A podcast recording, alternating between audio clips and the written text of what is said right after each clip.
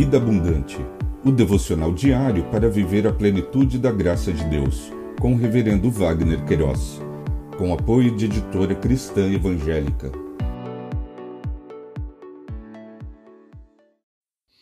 Olá!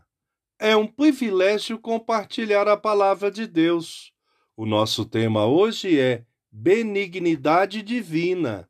No Salmo 57, versos 9 e 10, lemos: Eu te darei graça entre os povos, cantarei louvores a ti entre as nações. Pois a tua misericórdia se eleva até os céus e a tua fidelidade até as nuvens.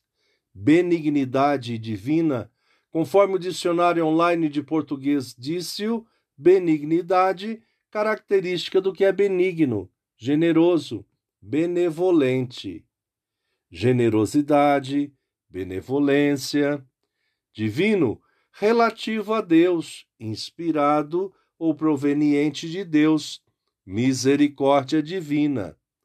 O salmista, nesta porção de texto, registrou o seu louvor pela benignidade divina. Disse: Tem misericórdia de mim, ó Deus, tem misericórdia, pois em ti a minha alma se refugia. À sombra das tuas asas me abrigo, até que passem as calamidades. Clamarei ao Deus Altíssimo, ao Deus que por mim tudo executa. Dos céus, ele me envia o seu auxílio e me livra. Cobre-me de cobre de vergonha os que procuram me destruir. Envia sua misericórdia e a sua fidelidade o salmista explicitou os seus sentimentos quanto ao ambiente hostil ao seu redor. Disse: A minha alma está rodeada de leões, ávidos por devorar os filhos dos homens. Lanças e flechas são seus dentes, espada afiada é a língua deles.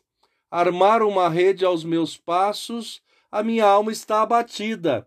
Abriram uma cova diante de mim mas eles mesmos caíram nela. E por fim, registrou o seu louvor.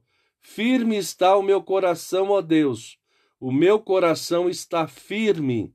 Cantarei e entoarei louvores. Sê exaltado, ó Deus, acima dos céus, e em toda a terra brilhe a tua glória. Pensamento para o dia. Obrigado, Jesus, por sua benignidade e amor. Deus te abençoe.